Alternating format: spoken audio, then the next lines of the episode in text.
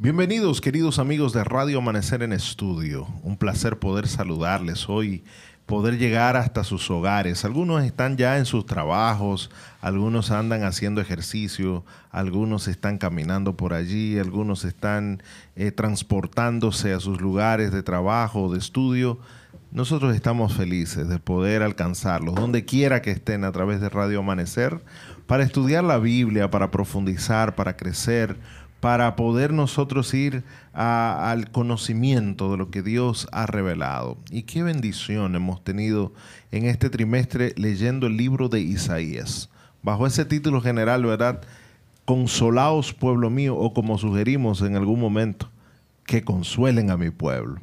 ¿Verdad que sí? Esa, esa idea de Dios cercana al pueblo de Israel a pesar de todos los problemas y situaciones que tenían. Estamos nosotros también en el, en el contexto de la lección número 9 de la guía de estudio, que se titula Servir y Salvar.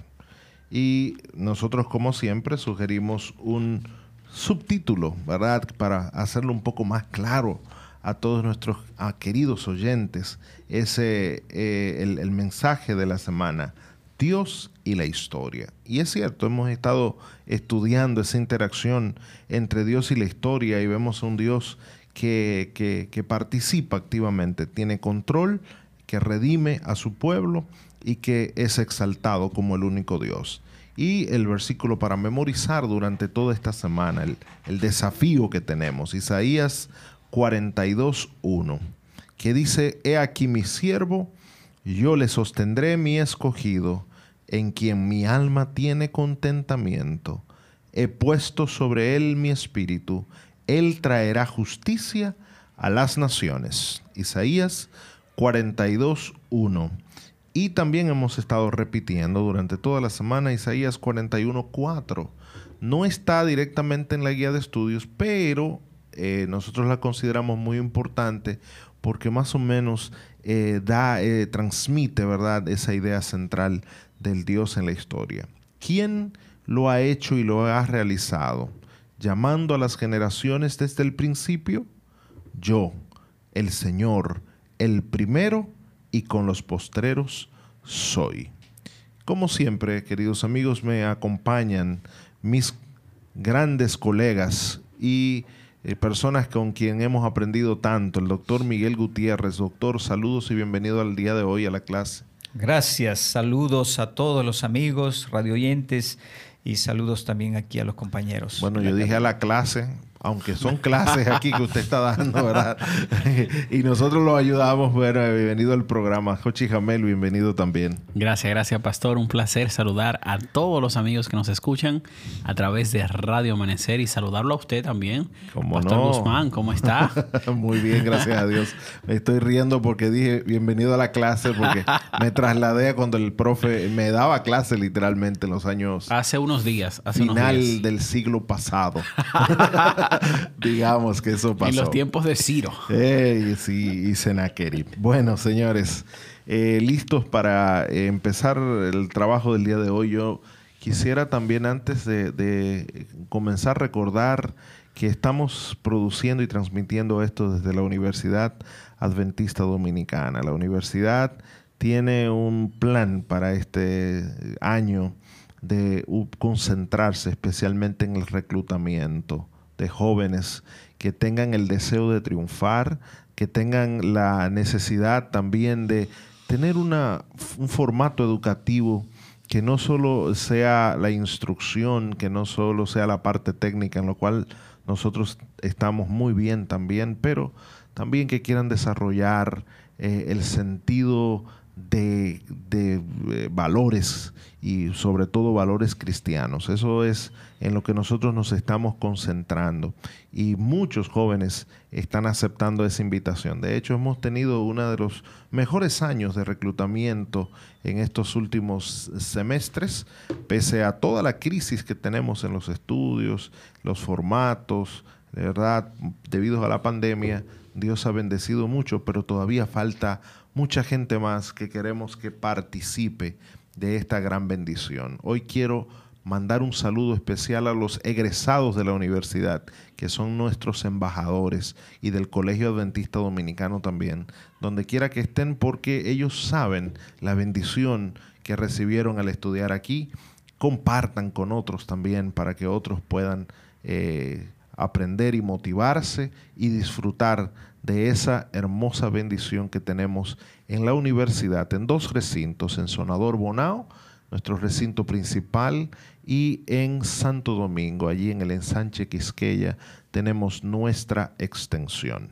Bueno, después de este anuncio importante, vamos a comenzar a estudiar la palabra del Señor. Hoy vamos a concluir el capítulo 45 del libro de Isaías y es una lectura desafiante, pero con la ayuda de Dios vamos a aprender hoy. Vamos a orar para iniciar inmediatamente esta lección. Querido Señor, gracias por darnos tu palabra, gracias por las profecías de Isaías, cuánto hemos aprendido. Pero hoy nos vamos a embarcar en un estudio más.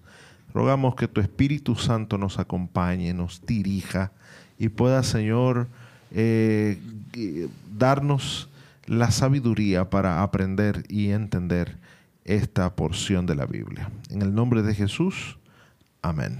Estamos en el contexto de Radio Amanecer en Estudio, un programa especial que se transmite a las 6.20 de la mañana, a la 1 de la tarde y también a las 10 de la noche. agradecemos su grata compañía en este programa. La intención final es que juntos podamos estudiar la palabra de Dios. Usted abra su Biblia con nosotros, venga con nosotros a aprender los mensajes especiales que Dios siempre nos está enviando a través de su palabra.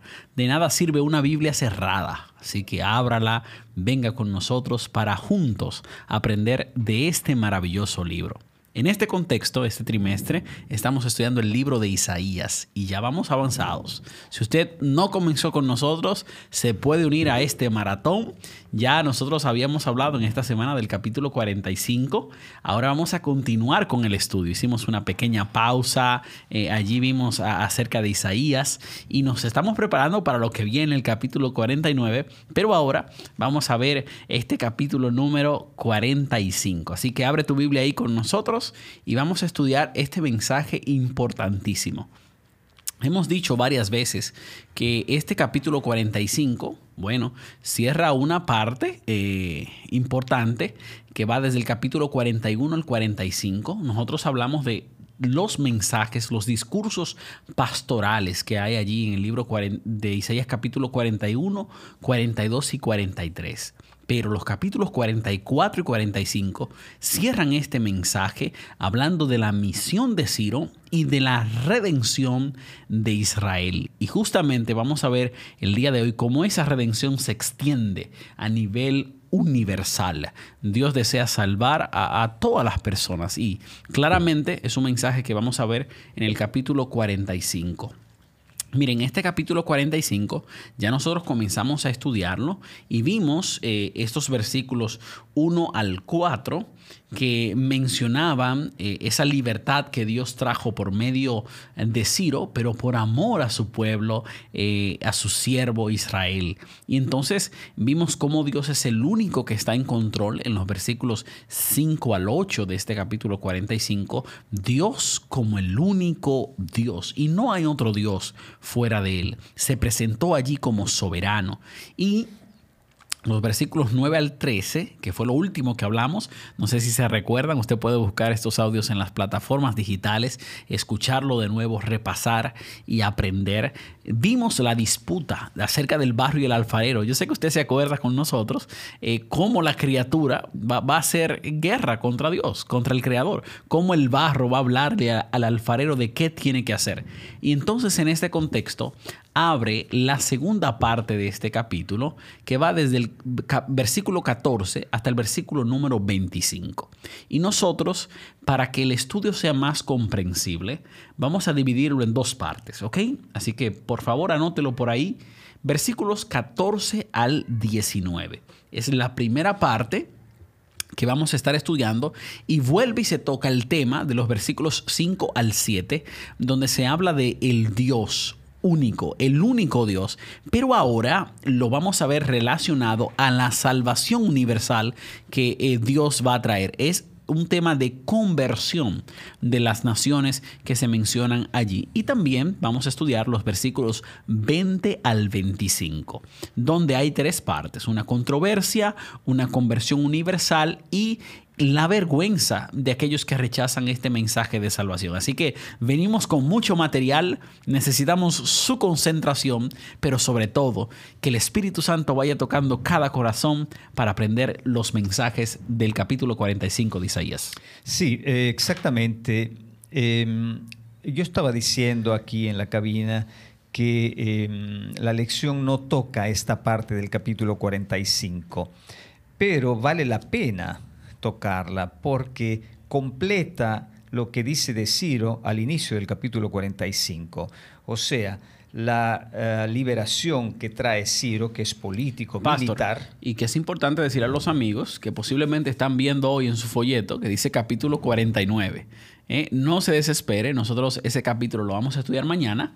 Y hoy estamos mirando el capítulo 45, cerrando este capítulo por la, misma mención que sigue diciendo el pastor eh, Gutiérrez. Sí, eh, y vale la pena ver el contexto de esa liberación político-militar del Mesías persa, como dice la lección para el martes, ¿verdad? ese contexto es la salvación universal, donde todas las naciones, no solo Israel, son atraídos y vienen a tomar parte. Y entonces esa parte que viene aquí en la segunda parte del capítulo 45 vale la pena subrayarla. Y entonces la primera parte, comenzando ahora entonces este estudio en los versículos 14 al 19, se habla entonces eh, de la conversión de las naciones con una escena bastante simpática allí en los versículos 14 al 15. No sé si habría que leer esto para que podamos eh, seguirlo más. Claro que sí, yo puedo leerlo, pastor. Dice el texto bíblico, verso 14 y 15, que es la introducción de la segunda parte que estamos estudiando. Así dice el Señor.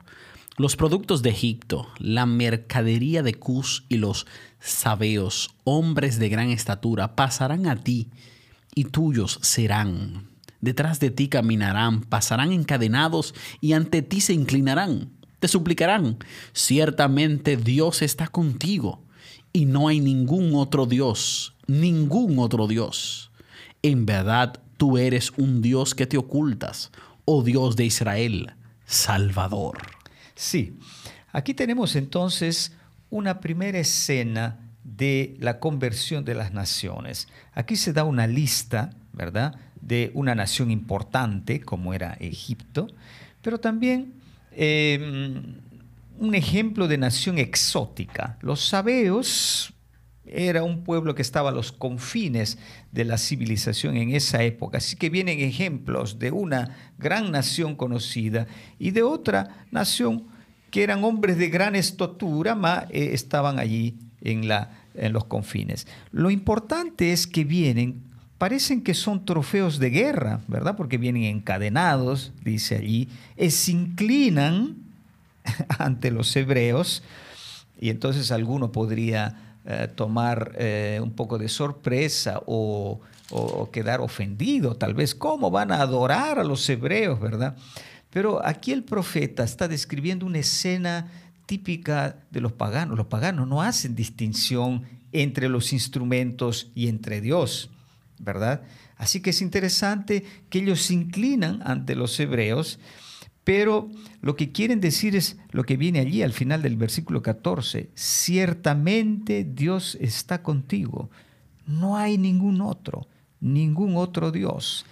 Aquí se... Se, ve, se ve, pastor, ahí como que vienen encadenados, vienen en sufrimiento eh, y, al mirar ahora la nación, reconocen que el Dios de la nación de Israel es el verdadero Dios. Es básicamente lo que estamos viendo en esta imagen del verso 14. Eh, se, eh, se, repite el mensaje de los versículos 5 y 7, el Señor como único Dios y ningún otro, ¿verdad? Y, si ustedes ven allí lo que dicen las naciones, estas naciones, este ejemplo de naciones que vale para todas las naciones, dice, ciertamente Dios está contigo, y no hay ningún otro, ningún otro Dios.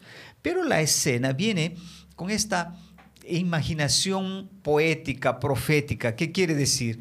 Que vienen, ¿verdad?, encadenados, eh, vienen a inclinarse como vencidos, pero esa es solamente una imagen, que es una imagen de una derrota en una guerra, ¿verdad? Cuando un enemigo está vencido, lo encadenan y lo hacen servir al que venció la guerra. Pero aquí no es eso de lo, que está hablando, sino está hablando de una victoria espiritual. Porque las naciones confiesan y dicen, hemos finalmente comprendido, Dios está aquí, el único Dios. Los dioses que nosotros tenemos o los otros que conocíamos no son nada. Tú tienes el único Dios. O sea, esa es una, si la comprendemos bien, me parece es una escena hermosísima, porque las naciones con su paganismo rudimentario, ¿verdad? Vienen allí y reconocen a ese Dios que ha sido revelado precisamente por esa liberación universal con Ciro. Quizás mencionar, pastor, que en el versículo 15 ellos dicen, en verdad tú eres un Dios que te ocultas, oh Dios de Israel Salvador. Al parecer nunca habían visto a Dios, no, no, sabían de Dios. Sí, eh, esta, esta, gente viene, eh, se inclina allí y habla de, de, quién es este Dios, no te había visto, tú te ocultaste, ¿dónde estabas? Sí, exactamente. Qué, interesante la imagen que se presenta aquí en este versículo número 15. Otras versiones dicen, tú eres un Dios que se esconde. Eh, y este es un célebre versículo porque Lutero lo mencionaba mucho. ¿Y qué quieren decir las naciones con esto? Quieren decir que ese Dios que están descubriendo ahora a través de la intervención de Ciro, eh, no lo habían visto hasta allí y entonces están sorprendidos. ¿Y dónde estaba este Dios? ¿Por qué salió ahora de repente? ¿Verdad? Y sin querer, o sea, en esa perspectiva pagana, aquí describe algo particular de Dios. El Dios de la Biblia no es el Dios en estas condiciones, en las condiciones de pecado, que está siempre presente y, mostrándonos todo lo que hace eh, cada día. Eso no es así. En la mayor parte de los casos, la presencia de Dios es silenciosa. Eso llamaba Lutero precisamente el Dios que se esconde, pero que está presente, pero que en una situación o aquí o allá interviene y vemos su luz. pero Dios, no está Dios no deja, Dios no deja de intervenir. Dios siempre interviene, aunque no siempre se revele de manera que nosotros podamos ver claramente a Dios en ciertas circunstancias. Eso se llama la revelación por su providencia. Cuando Dios guía las cosas, pero detrás de las cortinas, y no lo vemos, es el Dios de la providencia o como dicen los paganos aquí, eh, el Dios que se esconde. Eso es hermoso, es saber que Dios siempre está, aunque yo no siempre pueda verlo, no siempre estoy consciente de, bueno, no consciente, sino no siempre puedo con mis ojos o con mi mente entender que Dios está ahí, pero sí Dios está. lo que, lo que pasa es que nosotros interpretamos que Dios está solo cuando nos va bien a veces. Lo asociamos al bienestar. cuando estamos bien, Dios está bendiciendo. Cuando estamos mal, Dios no está al control. Entonces, eso, eso ahí, no, no, mi intención no es desviar el tema, solo hacer una reflexión en que a veces nosotros, eh, cuando hacemos la aplicación de esto, no, no, no, lo entendemos correctamente. Yo no creo que es que Dios anda interviniendo en la historia. En, el, en uno de los versículos que hemos leído, vemos a Dios siendo ese versículo que estamos repitiendo todos los días, junto con el versículo para, para memorizar que es Isaías 41.4, donde Dios dice, yo soy el primero y soy el postrero. O sea, Dios está presente en todo. Eh, está, simplemente presente. Dios está, no es que Dios se retira y entra, Dios está allí. Y yo creo que esto tiene que ver también con, ese, con, esa relación entre Dios y la historia. Lo que sí me llama la atención de este punto es cuando yo, eh, usualmente a mí me gusta ir leyendo la Biblia e ir rápidamente aplicando o interpretando y, a, mi, a mi contexto. Nosotros hemos visto dos, puntos aquí. Vemos a, a Ciro. Ciro es el Mesías persa, el Mesías extraño, ¿verdad? Que Dios levanta para liberar a su pueblo. Eso yo lo puedo entender perfectamente porque es aquel hombre que firma el edicto para que Israel se restaure, vuelva, para que el templo se reconstruya, etcétera, etcétera, después del exilio. Ahora, esta parte del capítulo 45 de Isaías es una parte bien interesante porque yo no sé si tendrá una connotación totalmente escatológica, porque aquí vienen todas las naciones a Israel, se inclinan ante Israel, exaltan al Dios de Israel. Así se aplica el tiempo del fin, usted dice, y lo están diciendo, pues, ¿dónde estaba este Dios? Estaba oculto, estaba... Entonces, esto evidentemente no ocurrió en el momento inmediato después del exilio, después que eh, Israel reconstruye su ciudad de Jerusalén, reconstruye el templo, no ocurre allí. Podremos decir, entonces, eh, una pregunta, profesor, tal vez usted nos pueda ayudar con eso. ¿Será que esto es un ideal, lo que pudo haber sido o lo que debía haber sido con Israel? ¿O tendrá una connotación, porque cada vez que hablamos de naciones, de reunión de naciones, en, en Isaías es muy recurrente que tocamos el tema relacionándolo a, lo escatológico. Cuando hablamos de escatológico es del tiempo final, cuando, cuando el Mesías se manifieste y establezca su reino. ¿Qué, usted piensa de esas ideas? Sí, eh, yo creo que aquí hay una perspectiva escatológica que hay en otros profetas también, que es la conversión de las naciones al fin del tiempo. Al fin del tiempo. Antes de que el reino de Dios venga. Así que sería tal vez una Em, perspectiva final, no completamente escatológica, antes del reino de Dios, estas naciones que se convierten al Dios de Israel. Bueno, yo veo en, Apocalipsis precisamente Dios dice que tiene un pueblo que va a venir a él, pero ese pueblo está en Babilonia. Así, va a llamar al pueblo que está en Babilonia a venir al remanente también. Probablemente eh, eh, Apocalipsis está también interpretando esta parte escatológica eh, tenga que ver con, esa misma idea del, llamado del Señor a que todas las naciones se conviertan a Él antes del el establecimiento de su reino. decir ya que esto se cumple con el Evangelio, ¿verdad? porque en el Evangelio son las naciones que son llamadas a integrarse al plan de Dios para Israel. Tal vez podemos pasar a la segunda escena, ¿verdad? No, no, podemos agotar todos los elementos, pero la segunda escena... Versículos 20 hasta el 25. 20 al 25. Y yo no sé si podemos leer desde el 20 al 23 al menos para poder comentar esta escena. También de conversión eh, universal. Seguro, yo lo voy a leer. Dice, reuníos y venid, juntos acercaos, fugitivos de las naciones.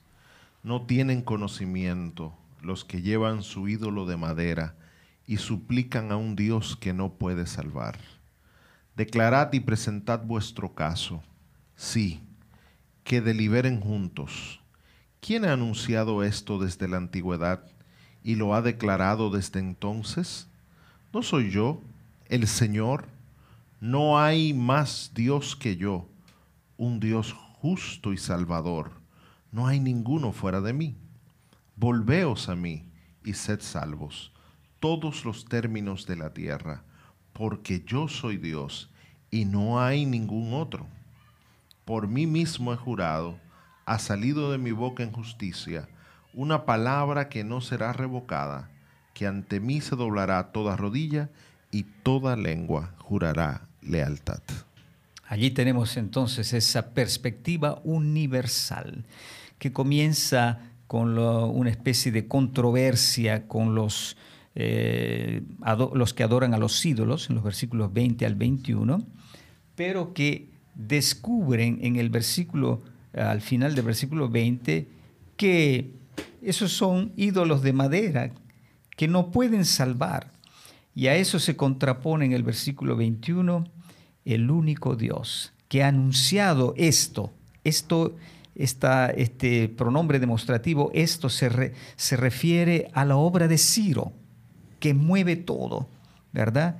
Y así se dice una vez más lo que decía al inicio del capítulo, no hay más Dios que yo, al final del versículo 21. Un Dios justo y ahora se añade, Salvador. Ese Dios único es único porque precisamente puede salvar. Y después se corona todo ese, Ese llamado del versículo 22. Exacto.